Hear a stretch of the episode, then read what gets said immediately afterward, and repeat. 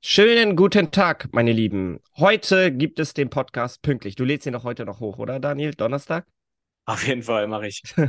ja, ähm, letzte Woche war ja ein bisschen Verspätung. Diesmal ist es pünktlich und wir haben auf Wunsch von Saena ein Thema bekommen wegen unserer letzten Podcast-Folge. Da ging es ja um lustige Reisestories. Und ja. wir knüpfen da an. Und zwar hat sie sich gewünscht, ähm, dass wir ein bisschen darüber erzählen, was denn in Japan noch so los ist, interessante Fakten über Japan. Und da ich ja jetzt schon ein paar Mal in Japan war, kann ich auf jeden Fall darüber was erzählen. Und du hattest in deiner, äh, in unserer letzten Podcast-Folge etwas über, der, über deine Weltreise erzählt. Und da reden wir heute drüber, worauf man achten sollte bei einer Weltreise. Das ist ja auch nicht ohne, muss man sich ordentlich vorbereiten, Gedanken machen. Und ich würde sagen, ähm, ja, du kannst damit anfangen und kurz nochmal Hallo sagen. Oder ja. ja, genau. Hallo auch von mir. Herzlich willkommen. Ähm, genau, ich werde so ein paar Sachen äh, ausformulieren, die ich mir aufgeschrieben habe, was irgendwie wichtig ist, wenn man so eine Reise antritt.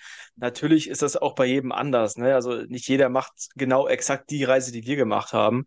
Bei uns war es so, dass wir ungefähr so acht bis neun Monate unterwegs waren und einmal quasi nach Osten einmal um die ganze Welt rumgeflogen oder gefahren sind. Ähm, einige bezeichnen ja auch ihre Weltreise als, äh, also als Weltreise machen, aber eigentlich nur in Anführungszeichen Asien oder was auch immer.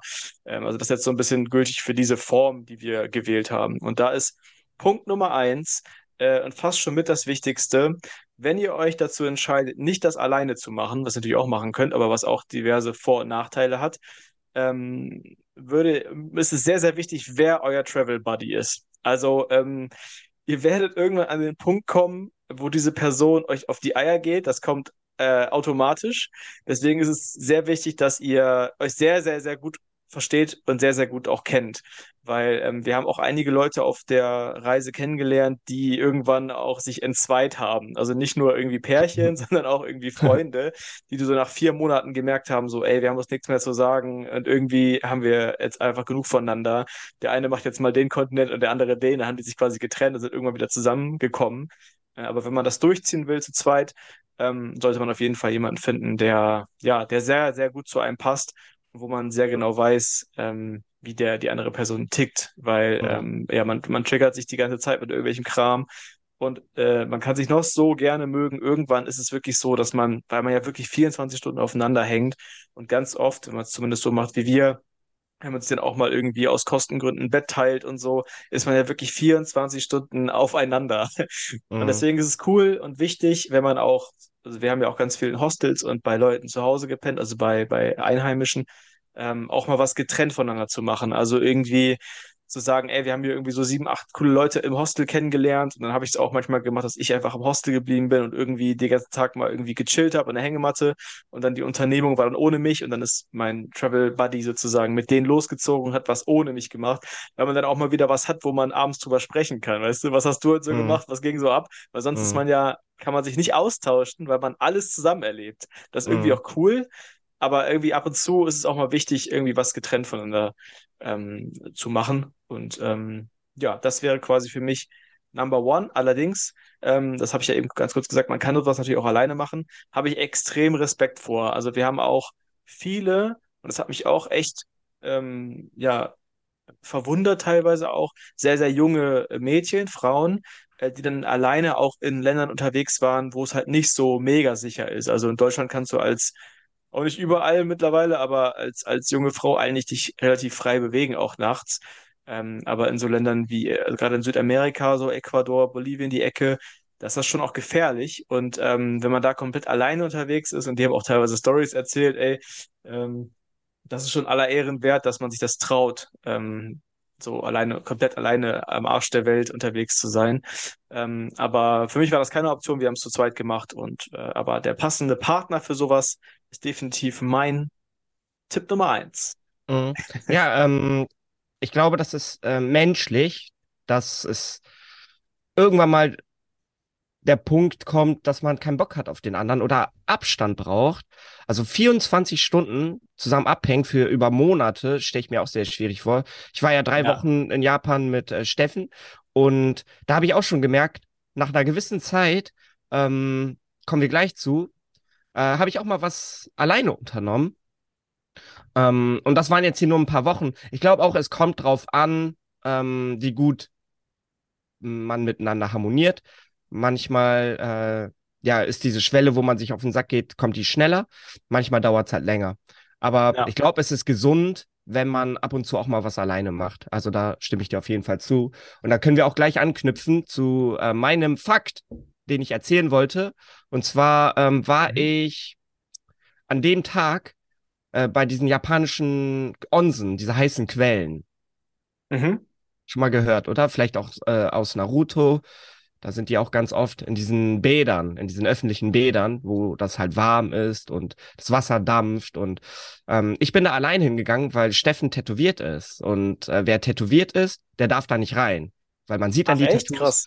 Genau, man sieht die Tattoos und da kriegen die Japaner mal ein bisschen Angst, weil eigentlich sind in Japan nur, also so, ne, offiziell ähm, Yakuza äh, tätowiert und die Gäste sollen halt nicht Angst haben, dass vielleicht einer von der Yakuza da sein könnte. Natürlich sind äh, viele Japaner tätowiert und nicht jeder ist ein Yakuza, aber das ist dann halt so das Klischee, was dort herrscht. Und äh, krass, okay. Tätowierte Japaner, äh, ja, die, die werden nicht so freundlich ähm, behandelt. Also man hat da immer so ein Vorurteil. Weil Japaner, die müssen halt so clean, sauber sein und tätowiert, das ist dann wiederum so dieses Bad Boy-Image. Ja. Und äh, des deswegen darf der eigentlich äh, darf der einfach nicht mit, obwohl er halt das voll gerne mal ausprobieren wollte. Es gibt so ein paar äh, Onsen, also japanische heiße Quellen, wo man auch als Tätowierter rein darf, aber man muss das halt explizit suchen. Es ist dann, glaube ich, auch ein bisschen außerhalb von Tokio. Das sind dann so besondere Locations. Ähm, in diesen. Da hängt dann nur die Mafia ab. Genau, da hängt nur die Mafia ab. in dem, wo ich war, das war halt mitten in Tokio, das war in Odaiba, das war so eine künstlich errichtete, ähm, so ein künstlich errichteter Bezirk, wo eigentlich nur Wasser war.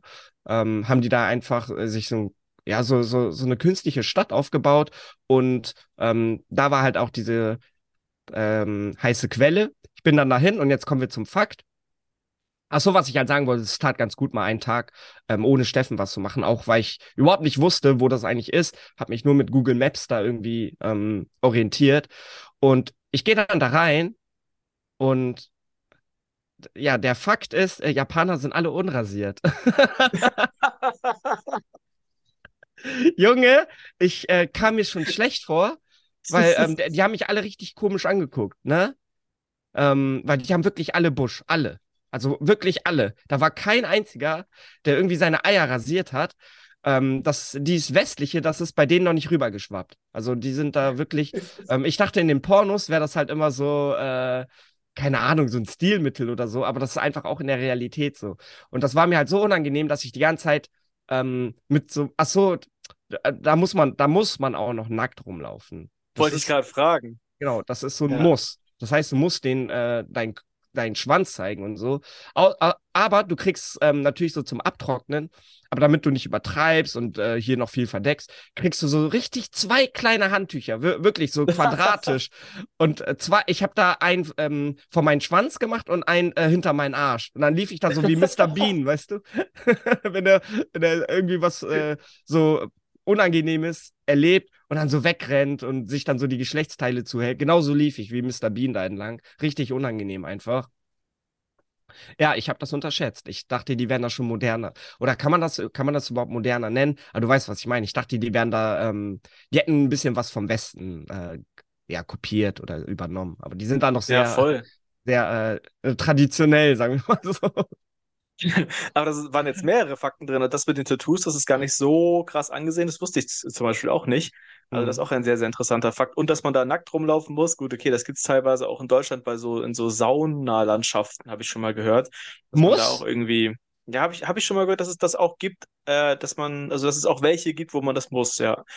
Aber okay. ich glaube, es gibt auch genug, wo man das nicht muss, wo man sich ein Handtuch umbinden kann, aber das ging ja mit den kleinen Handtüchern dann eh nicht. Also, die muss es, oh Gott, ey, das ist ja richtig unangenehm. Ich glaube, das wäre nichts für mich, da würde ich, glaube ich, nicht hingehen.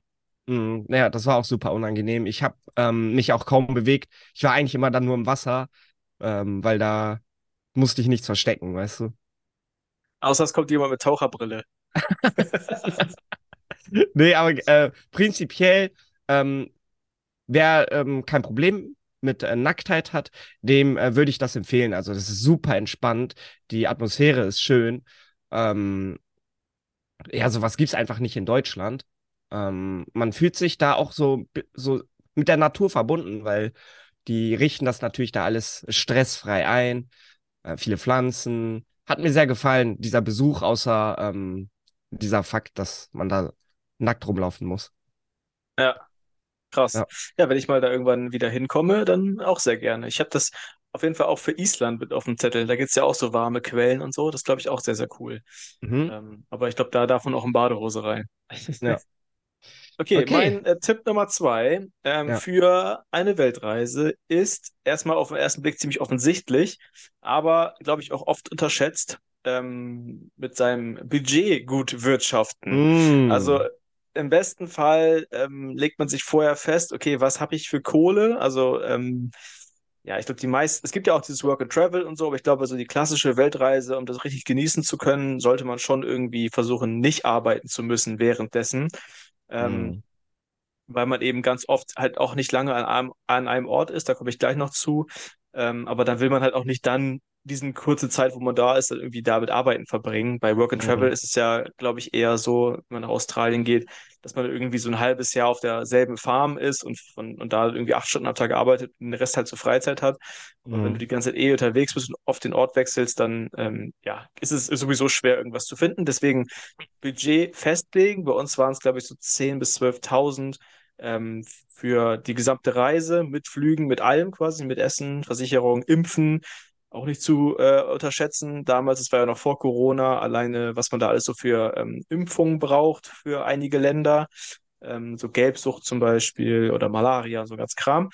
Ähm, äh, das musst du alles vorher natürlich bezahlen, aber währenddessen solltest du halt irgendwie ein Tagesbudget haben, womit du halt rechnest, äh, mhm. was aber auch realistisch ist. Was ich mir halt sehr ähm, herausfordernd vorstelle, ähm, man muss ja sehr diszipliniert sein. Oder? Ja, also, da, da, bist du halt irgendwo mal in Tokio vielleicht unterwegs, siehst was Geiles und sagst dann aber, ey, ich kann mir das nicht kaufen, weil es gerade nicht in mein Budget passt.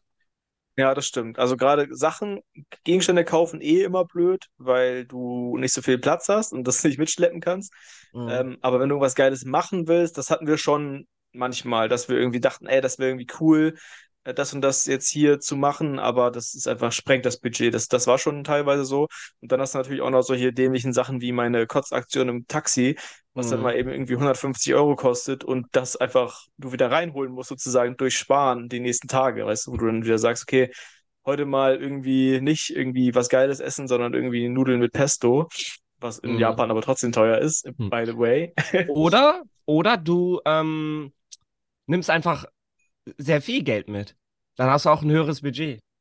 Ja, das ist natürlich die Premium-Variante, da kann man auch ab und zu mal im Hotel pennen. Aber wir waren damals äh, nicht an einem Punkt, wo wir irgendwie heftig viel Geld über hatten, äh, sondern wir hatten uns das irgendwie so zusammengespart über zwei Jahre und das war dann unser Budget. Klar, wenn du halt 50.000 Euro hast, umso besser. Kannst du jeden möglichen Scheiß machen, kannst noch länger weg sein und so weiter. Mhm. Das müsst ihr halt schauen, wie euer Budget ist. Aber man kann auch sogar mit wesentlich weniger Geld das machen, ne? wenn man dann wirklich nur am Rande des, der Existenz quasi lebt. ähm, Aber man, man Zelte zum Beispiel. Ich, also ich, also für, für meinen Geschmack, ich will halt bei einer Weltreise, wenn ich das schon mache, dann will ich eigentlich auch was erleben. Weißt du, ich muss jetzt da nicht die ganze Zeit shoppen. Aber wenn ich jetzt zum Beispiel in Thailand bin und Bock habe, auf einen Elefanten zu reiten, dann, ähm, dann will ich nicht sagen, ey, ich habe aber heute nur noch fünf Euro zur Verfügung, ich kann das nicht machen. Das, das ähm, für mich ähm, macht das ja auch eine Weltreise gerade so wertvoll, wenn man auch Dinge machen kann, die man sonst nicht machen kann.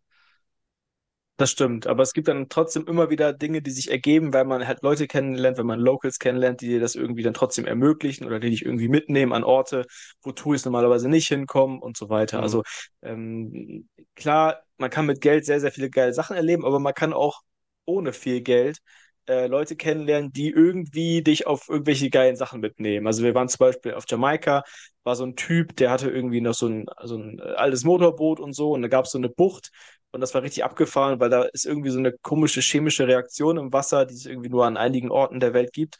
Das heißt, wenn mhm. du da reinspringst, fängt das Meer an zu leuchten um dich herum, weil uh. da irgendwie komische Partikel, irgendwelche Algen sind, die, mhm. wenn man da irgendwie das Wasser bewegt, fangen die an zu leuchten. Das war mega abgefahren, das wussten wir halt auch vorher nicht. Und das war irgendwie so eine Sache, wo wir, die wir irgendwie durch Zufall halt durch jemanden kennengelernt und dann hat er uns da mitgenommen. Das, sowas konnten wir halt nicht planen vorher, aber das war mega geil, das zu erleben. Und mhm. ähm, ich weiß, es gibt bestimmt auch geführte Touren dahin, die dann viel Geld kosten, aber das war zum Beispiel was, was, ja, was sich einfach so ergeben hat. Und davon hast du halt jeden Tag ähm, Dinge, die einfach so passieren. Und das ist ja irgendwie mhm. auch das Geile daran, wenn man nicht zu viel plant. Ähm, ja. Und ähm, nochmal ganz kurz zu dem Budget zurück. Ähm, ich glaube, es ist auch clever, dass man jederzeit, zu jeder Zeit der Tour immer genug Geld hat, um jederzeit spontan nach Hause zu fliegen, falls irgendwas ist. Also ja. entweder es ist etwas mit euch, also ihr verletzt euch oder ihr werdet extrem krank und wollt nicht in dem Land, wo ihr seid, ins Krankenhaus. Da gibt es auch genug Länder, wo ich dachte, hier möchte ich auf keinen Fall krank werden. ähm, oder keine Ahnung, irgendwas zu Hause passiert mit eurer Familie oder so. Es kann ja immer was sein, was dazu führt, dass ihr morgen zurück müsst. Und wenn ihr dann kein Geld habt, dann seid ihr halt, ja, gibt es ein Problem, weißt du? Und das, das ist auf jeden Fall wichtig. Das ist, glaube ich, dass man immer so, eine, so, einen, so einen Plan B noch hat. Ähm, ja, und wenn man muss halt sich immer so ein bisschen im Klaren sein, wenn das Geld halt zwischendurch alle geht, dann muss man halt arbeiten, weil man sonst nichts mehr hat. Und mhm. das ist halt oftmals nicht so einfach. Von mhm. daher, Tipp Nummer zwei, legt euch ein Budget fest, was realistisch ist, was euch nicht wehtut sozusagen und wo ihr vielleicht noch einen Puffer am Ende habt für Dinge, die außer der Reihe passieren. Und dann habt ihr auch nicht so viel Stress mit ähm, ja. während der während der Reise mit, okay, mein, mein Geld geht aus, es ist alles scheiße, weil das dann am Ende wird es halt unentspannt, wenn du die ganze Zeit Angst hast, dass du pleite gehst. Mhm. Ja, das äh, kenne ich von irgendeiner Japanreise von mir. Also ich bin eigentlich immer mit viel Geld dahin. Aber bei irgendeiner Japanreise ähm, hatte ich ab dem vorletzten Tag nur noch sehr wenig Geld.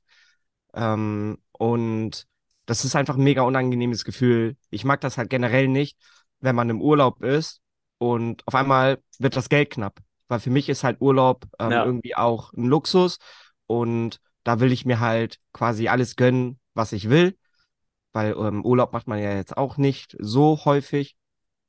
Zumindest zu der Zeit ähm, war das so, dass ich wirklich so meine Ersparnisse genommen habe, um nach Japan zu fliegen. Und ähm, ja, da muss man, ja, wie, man, ich glaube, das ist einfach nur so eine Frage von, ähm, wie, wie gut kannst du mit deinen Finanzen umgehen? Schreib, vielleicht schreibt man sich auch alles auf, wie viel man am Tag ausgeben darf. Mhm. Und wenn mhm. man dann zum Ende der Reise noch genug Geld hat, kann man vielleicht ein bisschen mehr auf die Kacke hauen.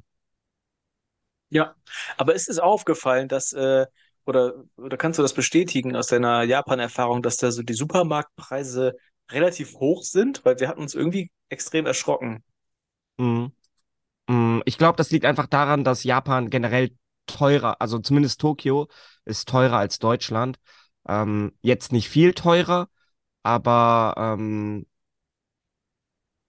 ja, das kostet, ich, ich, ich kann nicht genaue Zahlen nennen, aber es ist auf jeden Fall ein bisschen teurer. Okay. Ja. Vor allen Dingen Obst. Obst ist super teuer in Japan. Also da müsste ich nochmal meinen Kollegen fragen, wie viel genau, aber das ist äh, nicht mehr normal, wie viel dort Obst kostet. Ich glaube, die kommen nicht so leicht an Obst ran, deswegen ist es da so wertvoll. Aber es ist eigentlich dumm, ne? Also aus, aus Sicht von so einer, von so einem Land, dass man das, dass man die gesunden Dinge teuer macht und die Sachen, die einen krank machen, günstig. Ich meine, das ist ja hier teilweise auch so. Aber irgendwie ist das ja irgendwie Denkfehler, ne? Mhm. Okay, naja. dann ähm, bleiben wir mal beim Essen. Und zwar eine ganz interessante Story. Ich glaube, das war auch am ersten Tag ähm, meiner Japanreise, da war ich noch sehr unerfahren, kannte nicht die Fettnäpfchen, wo man reintreten kann.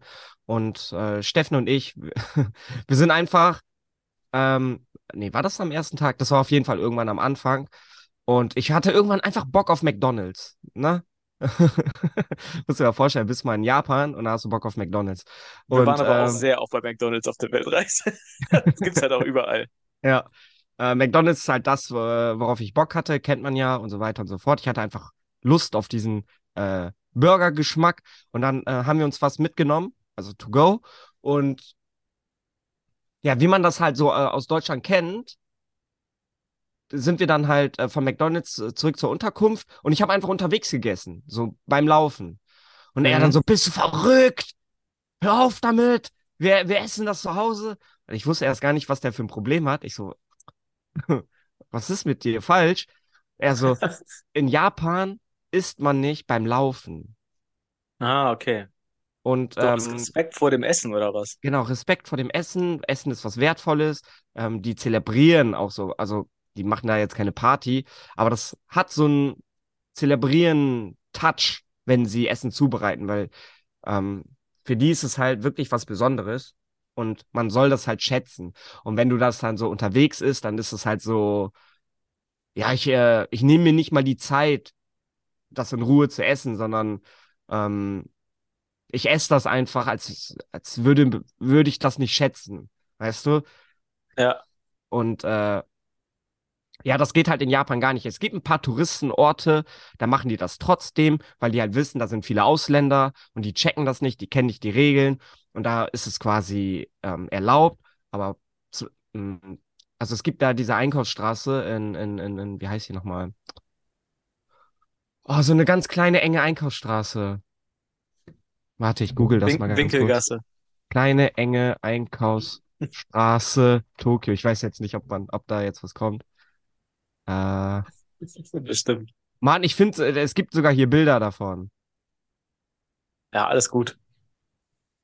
Äh, ja, egal. Und da sind auf jeden Fall viele Touristen und ähm, da essen die alle ihren Crepe unterwegs und so, ist nicht das Problem, ne? Aber wir waren da jetzt nicht an einem Touristenort. Ah ja, Harajuku, genau, Harajuku. Und die Einkaufsstraße heißt Takeshita-dori. Ähm, da sind immer Ah, viele okay. Touristen, da gibt's auch McDonald's, Crepes und so weiter. Und da ist es okay, weißt du? Ähm, aber generell, Leute, wenn ihr in Japan irgendwie was zu essen kauft und das mitnehmt, dann esst das nicht unterwegs, weil dann ähm, denken die gleich so, ach, der Ausländer, der mal wieder keine Ahnung hat und sich nicht informiert hat. Ich kann mich gerade nicht erinnern, wie ist das mit Alkohol in Japan? Ähm, darf man das auf der Straße trinken? Weil ich weiß noch, dass wir auch, also wir sind ja wirklich so alle zwei Wochen im anderen Land, teilweise auf einem anderen Kontinent gewesen. Und da war das immer so, äh, okay, wie sind hier jetzt die Regeln? Darf man Alkohol hier auf der Straße trinken? Weil in Deutschland kannst du einfach so dein Bier, äh, also quasi in der Innenstadt mit rumlaufen und irgendwie an der Straße sitzen und Bier trinken. Und ganz vielen Ländern mussten wir feststellen, ist es eben entweder nicht gern gesehen oder sogar ganz verboten. Weißt du, wie das in Japan ist? Mhm. Ähm, kannst du schon machen, macht aber keinen guten Eindruck auf dich, weil das dann halt so symbolisiert, ähm, ja, du, ähm, du, du nimmst das Leben so leichtfertig. Warum arbeitest du nicht? Warum säufst du hier? Was hast du für ein Leben, dass du auf der Straße säufst? Also es macht einfach keinen guten Eindruck. Ähm, aber es ist jetzt per se nicht verboten. Und Alkohol ist ab 21 in Japan. Das muss Mhm. man auch noch erwähnen. Ja, es gibt auch in ganz vielen Ländern, ich, das, was jetzt auch gerade, das in Japan auch so war, äh, dass es gar nicht äh, so wie hier in Deutschland, dass es Alkohol so im ganz normalen Supermarkt gibt, sondern dass es extra Alkoholgeschäfte gibt, die dann meistens so nebenan sind, aber dass es immer getrennt ist, wo du auch nur mit Ausweis reinkommst und so. Weißt du, ob das da auch so ist? Nee, ist, ist ähm, da nicht so. Es gibt ja sehr viele diese Convenience-Stores, 7-Eleven, Ja. Walmart und so. Also für die Leute, die nicht wissen, was ich gerade meine, das sind so, kann man sagen, so wie Spätis in Deutschland, nur nicht so eklig. Also es ist wirklich wie so ein ganz kleiner Supermarkt, hell, sauber und ähm, da kannst du alles Mögliche kaufen und auch Alkohol. Okay, okay, okay. Ja, ich habe das nicht mehr alle so zusammenbekommen, weil es wirklich so viele verschiedene Regelungen waren und die sich alle zwei Wochen irgendwie widersprochen haben. Deswegen Mhm. musste man immer erstmal so ch- checken, okay, wie sind hier so die Gegebenheiten? Genau solche Kleinigkeiten wie nicht auf der Straße essen oder so, das sind dann so kulturelle Unterschiede. Und sowas, da in solche Fallen tappst du dann auf so einer Weltreise auch die ganze Zeit rein, weil du immer so denkst, hä, gestern war das doch noch voll okay, jetzt bin ich irgendwie ganz woanders und jetzt gucken alle blöd, wenn ich das mache. Also sehr, sehr, unter, äh, sehr, sehr unterschiedlich und sehr interessant auch. Mhm. Muss sich halt immer vorher informieren. Genau. Im besten Fall. Ähm, kommen wir zu meinem Tipp Nummer drei. Wir brauchen eigentlich so einen Bumper, so, so zwischen, so zwischen Intros. Ähm, man sollte, oder man sollte zumindest, äh, man- also man sollte seine ungefähre Route natürlich haben. Wo will man lang? Äh, wo will man wann auch sein? Ähm, wir hatten es so gemacht, dass wir die grundsätzlichen Flüge zwischen den Ländern und Kontinenten schon vorher gebucht haben und alles, was dazwischen war, relativ äh, spontan gemacht haben. Das heißt, wir wussten, okay, wir müssen heute in 14 Tagen müssen wir in der Stadt sein. Ähm, wie wir dann da hinkommen und wie wir das uns genau aufteilen, schauen wir mal so. Und das fand ich ganz cool, weil das eine gute Mischung war aus so einem Rahmen, in dem man sich bewegt ähm, aber eben auch genug Freiheit. Und der große Tipp ist eigentlich, dass man den Ort nicht zu oft wechseln sollte, also auch innerhalb eines Landes, weil klar, man will irgendwie so viel wie möglich sehen, weil man ist ja vielleicht nur einmal in seinem Leben da in diesem Land, gerade in so ja, sehr kuriosen Ländern oder sehr armen Ländern, wie zum Beispiel Kambodscha. Äh, da werde ich ja wahrscheinlich in meinem Leben nicht wieder hinkommen. Und dann hat man irgendwie 14 Tempel, die einem empfohlen wurden äh, und man will irgendwie gefühlt alle sehen. Aber meine Erfahrung ist eher, dass man auch mal so an einer Stelle äh, sich einfach Zeit nehmen sollte und auch irgendwie mal so, ein, so eine Art Alltag zu integrieren. Also mal so drei, vier Tage an einem Ort, auch wenn man da jetzt nichts Neues mehr sieht, aber dass man so mal so ein bisschen zur Ruhe kommen kann und mal so ein bisschen auch irgendwie, ähm, ja, mal an einem Ort bleiben, Leute kennenlernen, die nicht, die man nicht morgen wieder verabschiedet, sozusagen auch mal in einem Hostel eine Woche bleiben, um irgendwie auch mal, ja, so eine Art eine Art Zuhause zu haben für eine gewisse Zeit zumindest, anstatt halt wirklich jeden Tag ähm, zu wechseln, weil so eine Weltreise kann auch sehr schnell sehr stressig werden. Mhm. Ähm, gerade wenn man irgendwie viel in Bussen oder vielen Zügen rumhängt oder viel irgendwie, keine Ahnung, bei Leuten im Auto sitzt, die man nicht kennt und so. Das ist ja auch immer irgendwie aufregend und unangenehm manchmal auch. Ähm, und dann, wenn man dann irgendwie 14 Stunden durch die Pampa fährt und dann irgendwo ankommt und weiß, ey, wir sind jetzt hier irgendwie nur über Nacht und morgen müssen wir eigentlich schon wieder weiter, weil sonst können wir gar nicht unser Programm abfahren. Dann ist man relativ schnell sehr gestresst. Und ähm, meine Empfehlung ist, versucht irgendwie eine coole Route zu finden, aber nehmt euch zwischendurch Zeit, um auch mal nichts zu machen. Ich habe da auch ein ganz gutes Beispiel, was vielleicht auch ein drastisches Beispiel ist. Wir waren in äh, Peru und äh, da heißt die Stadt Cusco. Und von Cusco aus gehen die ganzen touristischen Führungen zu Machu Picchu hoch. Das ist ja diese ähm, alte Inka-Stätte, ähm, die irgendwie ein paar tausend Jahre alt sein soll. Man weiß nicht so ganz genau, die so in den Bergen ist und was sehr eindrucksvoll ist und wo eigentlich ja jeder hin will. Gehört, glaube ich, auch zu den erweiterten Weltwundern oder zu den modernen Weltwundern. Ähm, und meine Reisebegleitung wollte das unbedingt machen, hat es auch gemacht. Und ich habe einfach gedacht, ey, ganz ehrlich, ich habe einfach gar keinen Bock gerade. Ich bleibe jetzt einfach hier in Cusco, wo eigentlich nichts ist. Ist eigentlich nur das, die Stadt, wo es halt von da aus zu der coolen Stadt geht, sozusagen. Ich bleibe einfach hier und chill mal irgendwie drei Tage, weil das auch so eine mehr, mehrtägige Tour ist. Ähm, geh du da hin und mach das und schau dir das an. Ist alles cool. Ähm, aber trotzdem muss man sich manchmal auch, oder habe ich zumindest mich aktiv dagegen entschieden, irgendwas richtig Heftiges zu machen, weil Machu Picchu, da komme ich wahrscheinlich nie wieder hin und habe nie wieder die Chance, mir das anzuschauen. Aber zwischendurch muss man auch mal ein bisschen runterfahren. Und da an dem Tag habe ich mir gedacht, ey, ganz ehrlich, ich muss mal ein bisschen entspannen hier und ähm, wenn du wiederkommst, dann fangen wir wieder mit Programm an, aber zwischendurch brauchst du auch einfach mal eine Auszeit. Zumindest ich. Das ist aber auch jeder anders natürlich. Er anscheinend nicht. einfach. er nicht. Aber doch, der hat sich auch woanders dann irgendwie zurückgenommen. So, ich glaube, zwischendurch kriegt man immer diese Phasen. Ähm, hm. Man kriegt auch teilweise halt auch irgendwie ein bisschen ja, Heimweh ist ein großes Wort vielleicht, aber dass man zwischendurch sich denkt, boah, mal wieder im eigenen Bett schlafen, mal wieder nach Hause, mal irgendwie wieder deutsche Standards, weil man darf nicht vergessen, egal oder fast egal, wo man ist auf der Welt, die, diese deutschen Standards mit was so Gebäude und Betten und warmes Wasser und, ähm, und äh, man kann Wasser aus dem Hahn trinken und es gibt überall Essen für extrem wenig Geld. Das ist fast nirgendwo auf der Welt so krass wie hier. Und äh, da gewöhnt man sich mit der, über die Jahre natürlich dran. Und man merkt erst, was man, was man eigentlich so hat, wenn man das eben für ein paar Monate nicht hat. Und äh, mhm. gerade in so ganz armen Ländern, wo man jedes Wasser abkochen muss, weil du sonst stirbst, sozusagen, ähm, wo du irgendwie immer gucken musst, okay, da kann ich mit diesem Wasser mich waschen, weil da irgendwie so viel Kram drin ist, was nicht an deinen Körper soll und so wo du, worüber du dir in Deutschland gar keine Gedanken machst den ganzen Tag. Du machst einfach deinen Wasserhahn an, damit kannst du kochen, damit kannst du duschen, ist alles super sauber, alles super clean. Aber sobald du irgendwo in Entwicklungsländern bist oder so, ist das halt ganz anders. Und das ist halt mhm. auch sehr viel Stress für den Kopf, weil du die ganze Zeit dich äh, außerhalb deiner Kom Komfortzone sozusagen bewegst. Und zwischendurch mhm. sehnt man sich auch mal wieder so nach Deutschland zurück. Mhm. Ähm, gerade bei so einer langen Zeit. Ja. ja. Aber das ist meine, mein dritter Tipp. Ungefähre Route, nehmt euch Zeit für Orte und nehmt euch Zeit zwischendurch auch für euch selber. Mhm. Ja, ähm, kommen wir dann zu meinem nächsten Fakt, den ich da auch wieder ich bin, ich bin heute so gut in Verbinden, muss ich sagen. Sehr äh, gut, sehr gut. Zum, zum Thema äh, deutsche Standards, ähm, die nicht überall hoch sind im Vergleich zu Japan. Und zwar reden wir hier vom Kundenservice. Der ist absolute Katastrophe in Deutschland. Ähm, ich erlebe das auch jeden Tag mit meiner Freundin, wenn wir unterwegs sind. Ähm, aber auch wenn ich nicht mit ihr unterwegs bin, habe ich da zahlreiche Stories.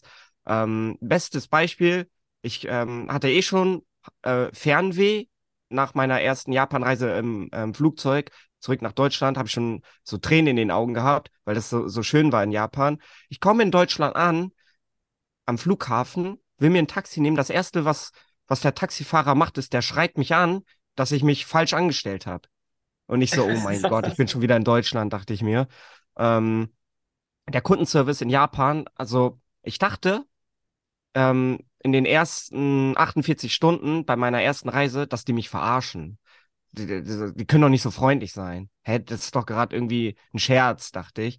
Und irgendwann merkst du, dass sie das ernst meinen und du veränderst dich, du passt dich an. Du bist dann nicht mehr der, ähm, der, der, der, der, der Deutsche, der so mit so einer, mit so einem Gesicht, mit so einer Hackfresse äh, rumläuft, sondern du bist auf einmal auch Grumpy. von der Mentalität her wie ein Japaner. Du fängst an, dich zu verbeugen, du begrüßt jeden nett, du lächelst und ähm, wenn die das alle mit dir machen, dann fühlt sich das einfach voll scheiße an, wenn du nicht auch irgendwann damit anfängst.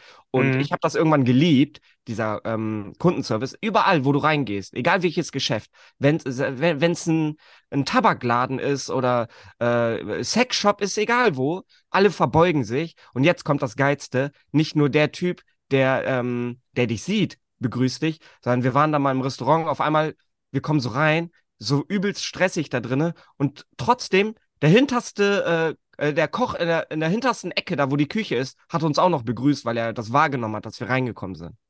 Na, ja, das ist geil.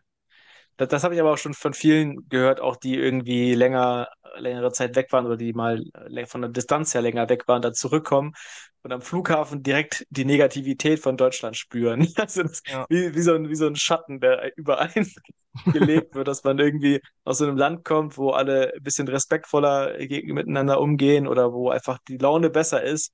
Mhm. Ähm, und dann kommt man so in Deutschland wieder an, denkt sich so, yo, jetzt, jetzt merke ich gerade, dass ich zurück bin. Äh, das Mhm. zieht einen so richtig runter teilweise. Ja, und das liegt jetzt nicht unbedingt daran, dass die Japaner äh, von äh, Natur aus alle fröhlicher sind. Also kann schon sein, aber ähm, die Selbstmordrate ist da ja nicht umsonst so hoch. Also es gibt halt auch schon Gründe. Ja. Ich glaube auch, dass viele Japaner ähm, depressiv sind, weil sie da halt eben so ähm, gefangen sind in dieser, ähm, in dieser Gesellschaft. Da ähm, musst du dich ja sehr anpassen. mh, Wenn du da so dein eigenes Ding durchziehst oder aus der Reihe tanzt, dann ähm, wirst du direkt ausgestoßen von der Gesellschaft. Wenn du arbeitslos bist, ähm, ja, dann bist du äh, eigentlich kein Mitglied mehr in der Gesellschaft.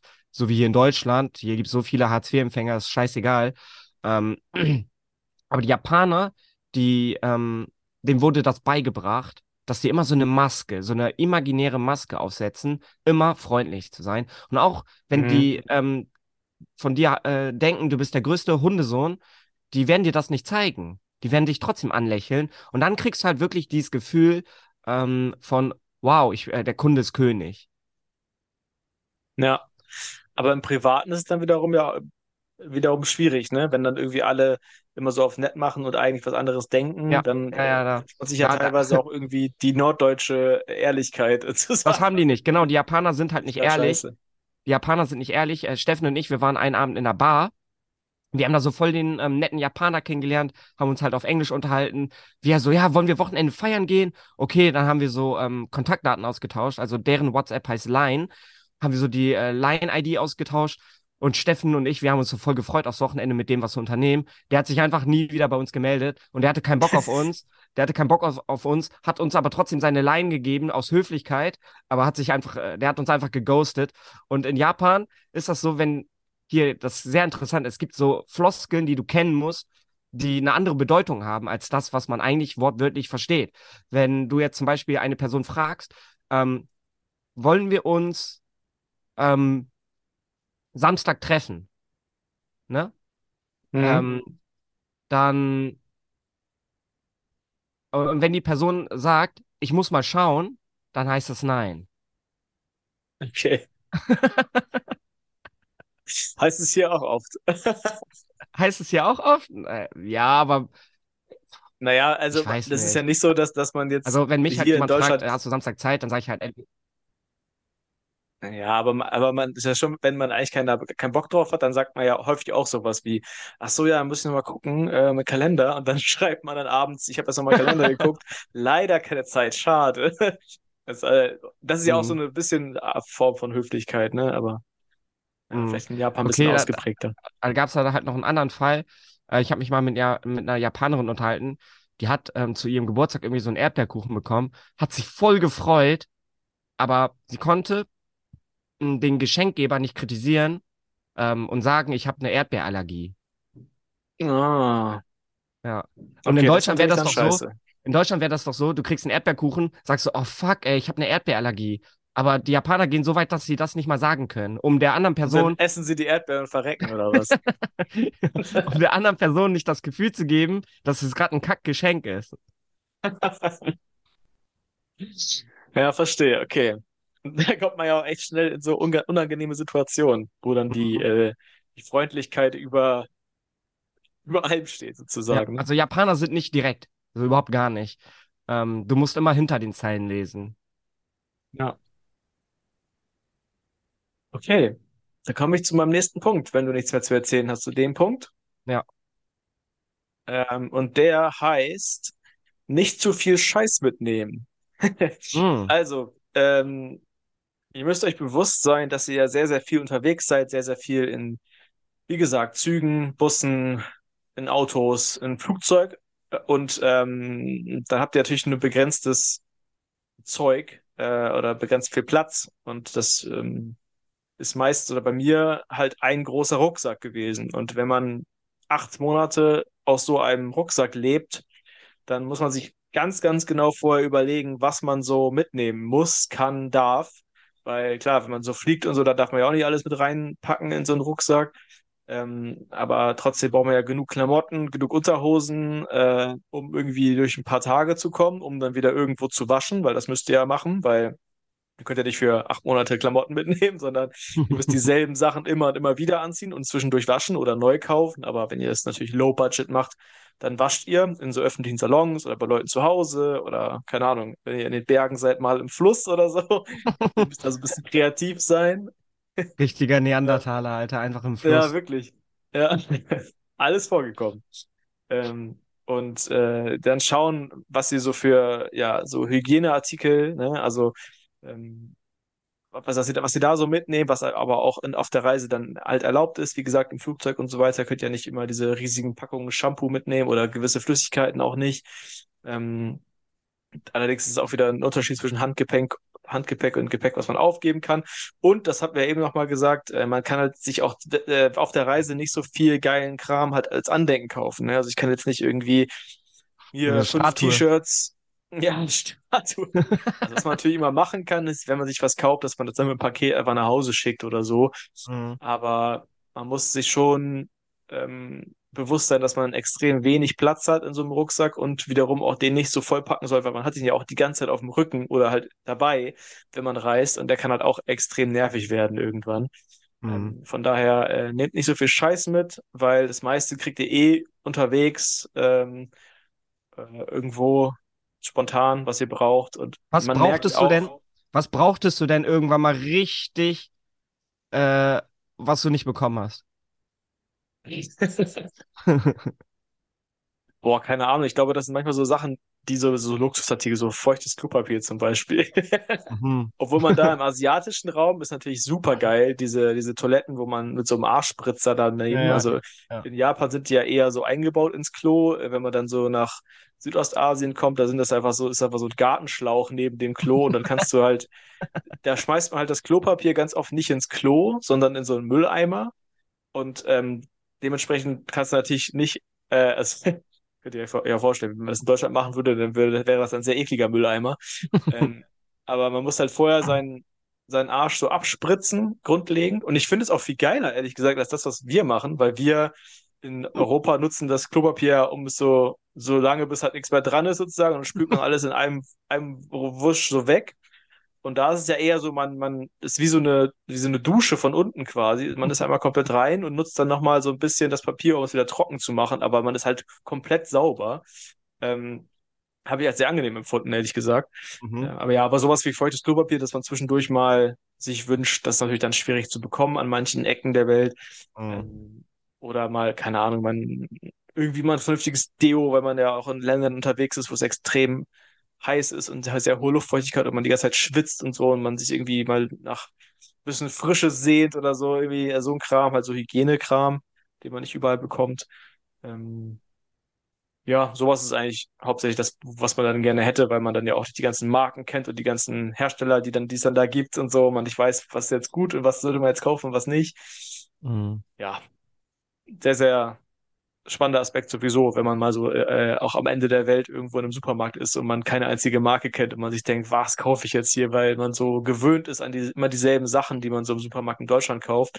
Und dann Mhm. kennt man einfach mal gar nichts und guckt dann so wie so, als wenn man das erste Mal im Supermarkt ist, weißt du, wie sich so ein Kind fühlen muss, das erste Mal irgendwie durch die Regale läuft und so sich die Bilder anguckt und so und sie denkt, was ist, was könnte das sein? Was könnte das bedeuten? Gerade auch bei, bei Ländern, ähm, wo man die, also die Schrift auch nicht lesen kann, ne? So Mhm. asiatischen Raum oder in, Hm. im russischen Raum auch, wo Kyrill ja die, die Buchstaben sind, wo man auch nichts versteht. Ja. Ja, all das. Ähm, aber zusammenfassend, nicht so viel Scheiß mitnehmen. Ihr habt nur einen Rucksack und ihr müsst damit irgendwie klarkommen. Mhm. Hattest du dann so einen, so einen, so einen Wanderrucksack, so einen großen oder? Genau. Verstehe. Okay, dann kommen wir zu meinem letzten Punkt. Und zwar gibt es in Japan die sogenannten Purikura Fotoautomaten. Ähm, ich glaube, die wenigsten wissen gerade, was ich damit meine. Ähm, aber ihr hört das ja gerade wahrscheinlich am Computer oder am ähm, ähm, Handy oder Tablet. Googelt mal bitte Purikura. Also Puri. Mache ich jetzt auch. Pura. Und äh, gebt da noch Japan-Fotoautomaten ein.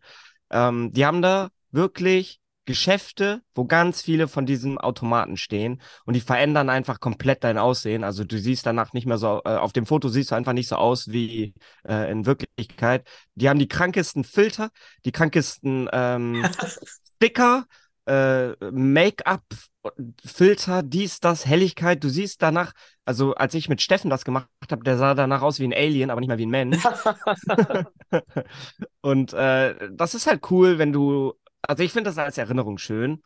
Äh, ähm, ich muss mal gucken, irgendwo habe ich ähm, auch noch ein paar Fotos, einfach so aus Spaß und Erinnerung dort machen lassen. Aber jetzt der interessante Fakt. Ähm, also wie gesagt, es gibt äh, Läden, wo nur diese Automaten stehen und du darfst da als Junge gar nicht rein. Du darfst da nur rein, wenn du in weiblicher Begleitung bist. Okay. Das ist ja Hm. diskriminierend. Das ist diskriminierend. Ähm, aber das hat wohl den Hintergrund, dass viele Boys, also man muss halt sagen, die Kundschaft ist überwiegend weiblich, die dort reingeht, weil die stehen halt so auf diese süßen Fotos und so. Und die Typen, die da halt reingegangen sind in der Vergangenheit, die haben sich für den Scheiß gar nicht interessiert und haben wohl die Mädels eher belästigt. Und Okay. deswegen dürfen da ähm, Typen solo in der Gruppe nicht rein, sondern nur, wenn sie da zum Beispiel mit ihrer Freundin sind, weil dann weiß man halt, ja, okay, der gehört zu einem Mädchen und die benimmt sich wahrscheinlich und er dann halt auch.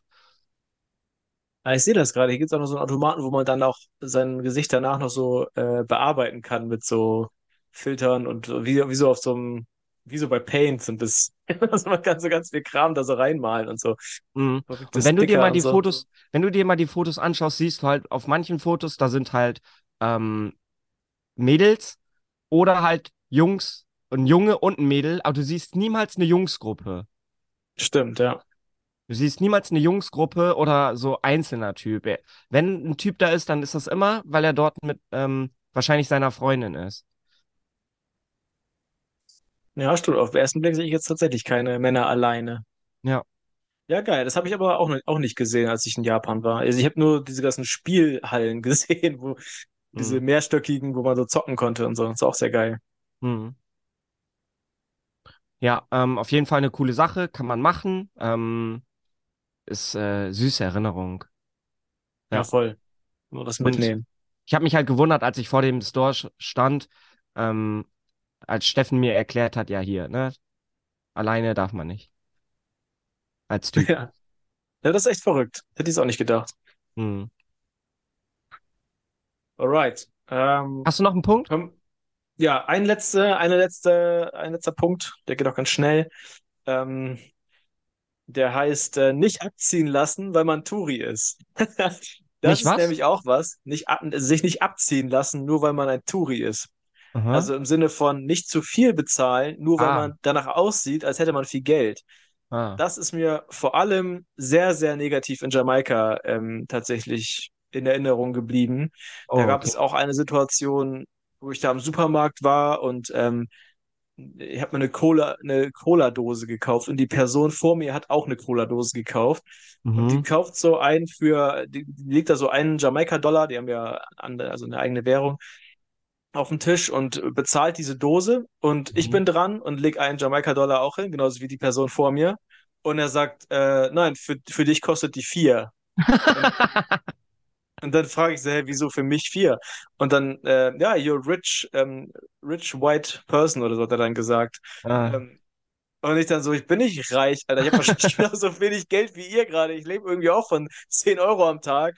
Ähm, wieso soll ich denn jetzt mehr bezahlen? Die, sind, die gehen dann einfach davon aus, dass man irgendwie von diesen scheiß Kreuzfahrtschiffen oder so kommt, die da alle anhalten, mit, Hm. mit, äh, mit, äh, mit wahnsinnig viel Kohle in der Tasche und gehen einfach davon aus, weil man halt ein, ein weißer Typ ist, dass man halt Geld hat und dass man dann mehr bezahlt als die Einheimischen für äh, eine ganz normale Supermarktsache. Und das ging dann auch so weit, dass wir bei Leuten zu Hause gewohnt haben und ähm, die haben das einfach hart ausgenutzt oder die haben auch genau diese, sind genau davon ausgegangen, dass wir so viel Kohle haben und dass, dass sie uns jetzt melken können sozusagen. Dann haben die einfach, als wir ausgecheckt sind sozusagen, als wir gehen wollten, haben die einfach behauptet, wir haben den Klodeckel kaputt gemacht. Und ähm, dann hatten wir so, also hatten wir nicht, aber da kommst du ja auch schlecht wieder raus, wenn dann, dann haben wir gesagt, ja, dann bezahlen wir den halt alles gut machen, zahlen wir dir. Und dann meinte er irgendwie, ja, kostet irgendwie 170, 180 Dollar oder so.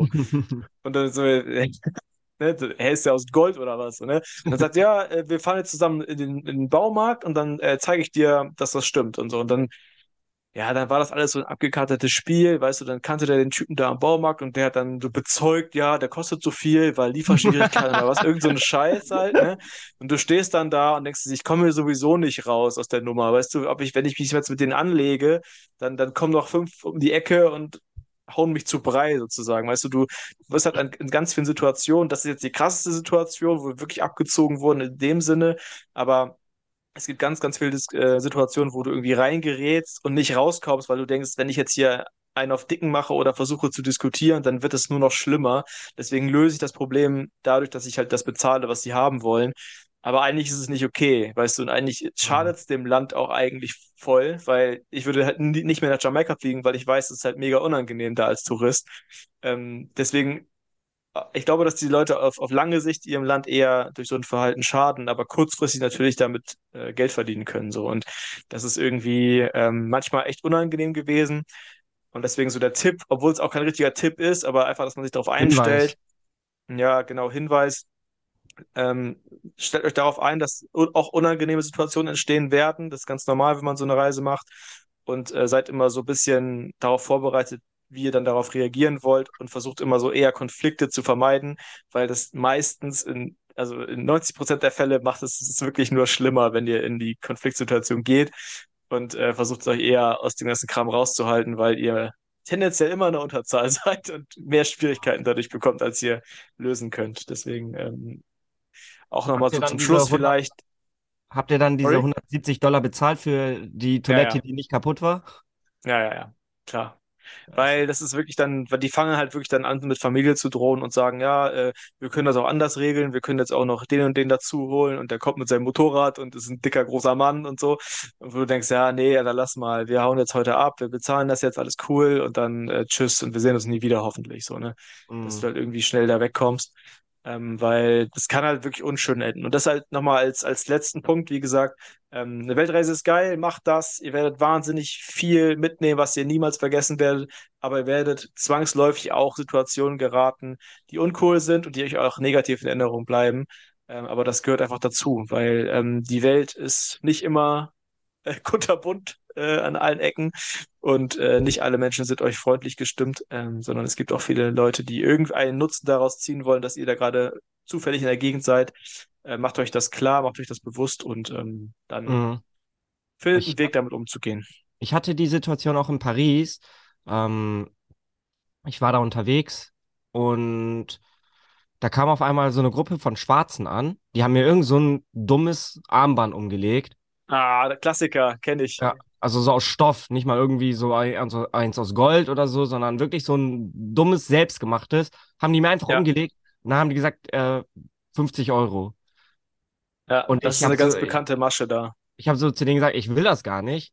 Und dann haben die gesagt, aber gesagt, ja, du trägst es aber schon. Du, du hast es jetzt quasi gekauft. Du musst uns jetzt das Geld geben. Du weißt gar nicht, wie bedrohlich das ist, wenn dann so eine Gruppe von Schwarzen, die ja alle Ja. zu, zueinander gehören, um dich herumsteht und dann auf einmal, ja, ähm, dein Geld haben wollen. Ja, genau das habe ich, kenne ich auch in Paris. Das ist da an, an den Touri-Spots sehr, sehr bekannte Masche. Meistens machen die das sogar so, dass einer kommt und dir das ummacht und sagt, no, no, it's free, it's free. Ähm, gerade bei so, äh, bei äh, Frauen machen die das oft in, äh, da in, in Paris. Und dann kommt halt nächste Ecke, sagt jemand und sagt, ey, du hast hier das Armband, das musst du noch bezahlen. Und dann sagst du, nee, nee, der Kollege hat gesagt, das ist free. Sagt er, nein, nein, nein, stimmt nicht, es kostet 50 Dollar oder 50 Euro, genau wie du gerade gesagt hast. Und Ja. dann, genau, kommen dann diese, diese Gruppen und sagen, ja, musst du bezahlen und so, warum hast du noch nicht bezahlt? Und dann stehen die ja zu sechs und du stehst da, ey, ich will keine Probleme haben und so. Und dann bezahlst du es halt, um aus der Situation rauszukommen, weil das der einfachste Weg ist. Und Mhm. ähm, genau sowas passiert ja halt ganz oft, ähm, oder nicht ganz oft, aber sowas kann halt passieren, auch überall auf der Welt, dass Leute einfach so ein bisschen kriminelle Energie haben und weil du dann einfach als weißer Mann da rumläufst und die davon ausgehen, dass du Kohle hast. So. Und das Daniel, der so. weiße, reiche Mann. Ja, mit meinem weißen Gewand und meinem Safari-Hut. Okay, Leute, ich hoffe, ihr konntet paar Sachen lernen. Das war ja sehr, äh, sehr hilfreich heute, unsere Podcast-Folge. Konnte man sehr viel lernen. Und äh, Dankeschön, Daniel, für deine Einblicke. Ich danke dir. Äh, ich glaube, es gibt noch sehr, sehr viel von Tokio zu erzählen. Also ich bin gespannt, wir demnächst nochmal wieder so eine Reisefolge machen. Da äh, habe Mhm. sehr, sehr viel gelernt, auch von dir heute. Mhm. Ja, gerne. Dann ähm, lad das mal noch schnell hoch, damit die Leute äh, heute was zu hören haben. Wie lange äh, geht die Folge? Uh, sehe ich jetzt gerade gar nicht. Auf jeden Fall lange. Ich, wir haben echt lange gemacht. 40 Minuten bestimmt. Ja. Okay, Leute, dann viel Spaß. Äh, ich hoffe, ihr hattet Spaß. Ihr habt das ja jetzt schon gehört. Und dann bis nächste Woche. Bis dann. Ciao, ciao. Ciao.